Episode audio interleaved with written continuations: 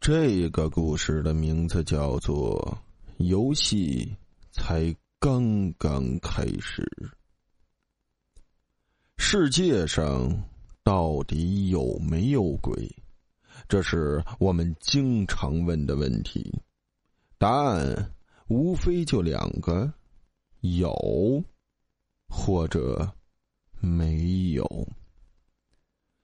慕容是一个无神鬼论者。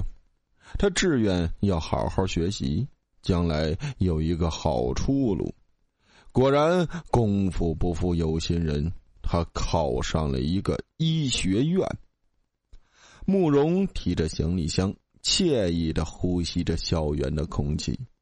一个新的环境，一个新的人生。嘿，美女，新来的吧？你好，我叫张杰，初次见面。要不我带你熟悉熟悉医学环境。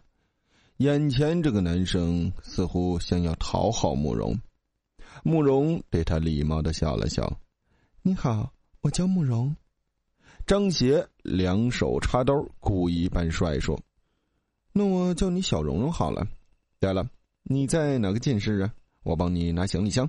说完便接慕容的行李箱，慕容鸡皮疙瘩起了一身。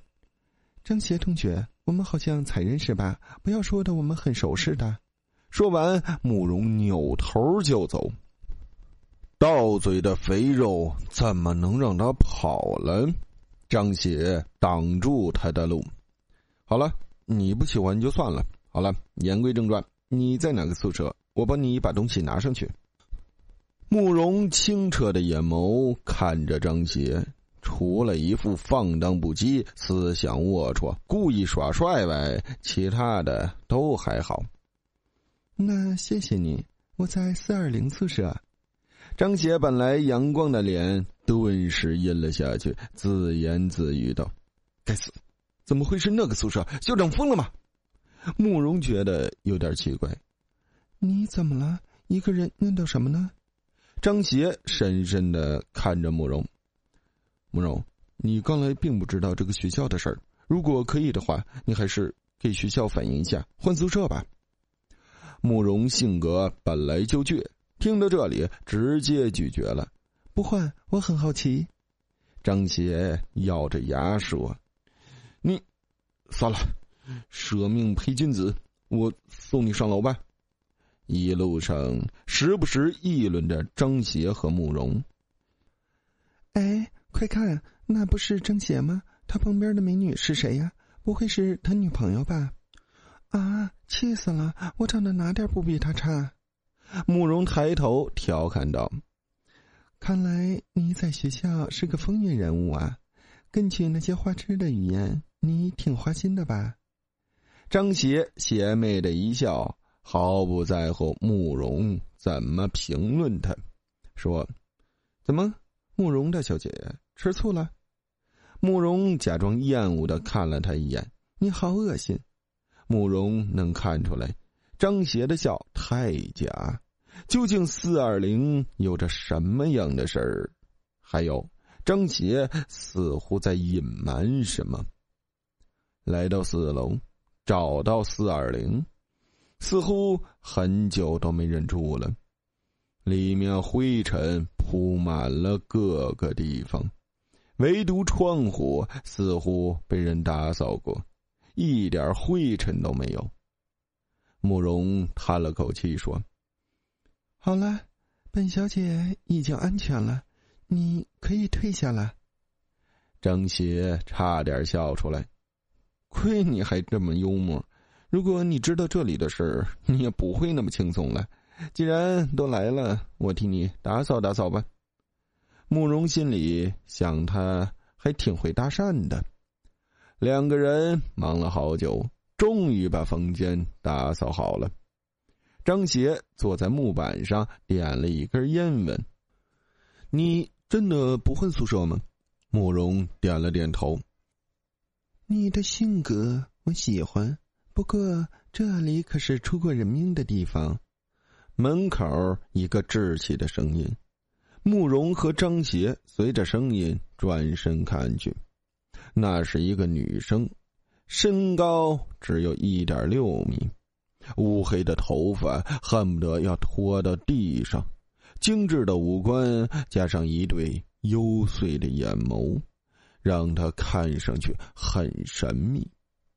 女生笑了笑，对着慕容说：“你好，我叫雪桐，下雪的雪。”慕容也很客气的回了他。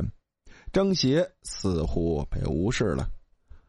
两位美女，这里一个帅哥你们都不理，搞得你们像百合一样。唉，两个女生一阵无语。就这样一会儿，张协走了，留下雪桐和慕容两个人在宿舍，显得格外冷清。慕容看着这个女孩问：“可不可以告诉我？”这个宿舍究竟怎么了？雪桐看着窗户说：“这里被诅咒了。从我们进来的一刻，这个游戏开始了，死或活，我们结局也已经注定了。你很想知道我说的是什么意思吧？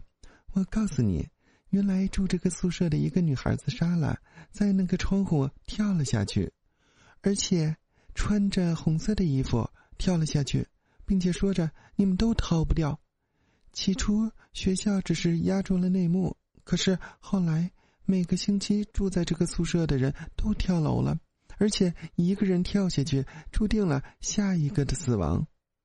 慕容听了，半信半疑。这么说，那你明知道进来会被诅咒，你为什么还会进来？雪桐目光锁定在慕容身上。因为我喜欢你呀，可是我知道女女不能相恋，所以我也要陪着你被诅咒。慕容听着笑了笑，这个理由很牵强。张协下了楼，几个流氓样的人走了过来，其中一个戴着耳坠的人说：“我说你动作太慢了吧？不会你俩在里面那个了吧？”张邪始终没有笑出来，别说笑了。知道我送的那个女生住哪个宿舍吗？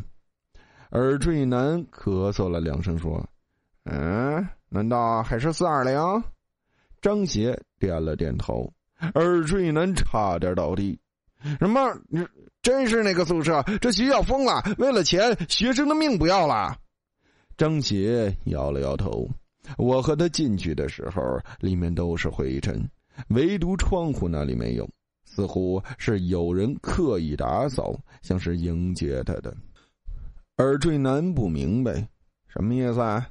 张杰说：“我之前不和你们说，是因为有些事少知道比较好。现在你们知道也无所谓了。还记得他跳楼的时候吗？”耳坠男点了点头。我知道你一直把他看作自己的妹妹，都怪风雨那个王八蛋伤害了他。张邪插嘴道：“我原本不相信任何诅咒的事儿，可是等我发现风雨竟然跳楼了，就那样，他还站了起来，变形了的脸对我说：‘他回来了，游戏开始了，下一个就是他。’风雨说完，指了指一个我不认识的人。风雨终于死了，死了还在笑。我当时本来以为这一切都结束了，可是……”过了一个星期，结果凤羽预言的那个人竟然也跳楼了。只是我赶到现场，尸体已经不见了。我打听了很多，才知道那个人也是一样，跳楼后又站了起来，说了一句：“下一个就是他。”又是互相不相识的人。死了四个后，终于纸包不住火。可是校长后来很厉害，闹了很久，还是把学校留了下来。最后我发现，没有一个人跳楼。就是下一个的开始，我就知道被诅咒的不是宿舍，而是整个学校。而且我有预感，这次慕容来，游戏可能还会开始。耳坠男像是在听鬼故事一样。后来呢？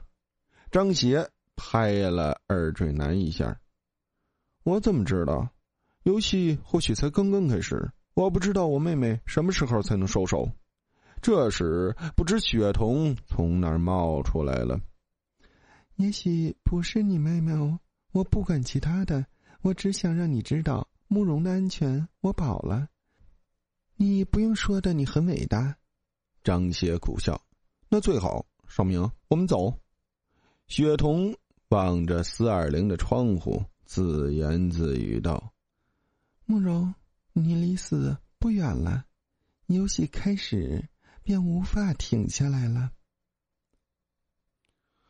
好了，故事到这里呀就结束了。感谢大家的收听。这个故事呢，有点啊，像有头无尾的那种感觉。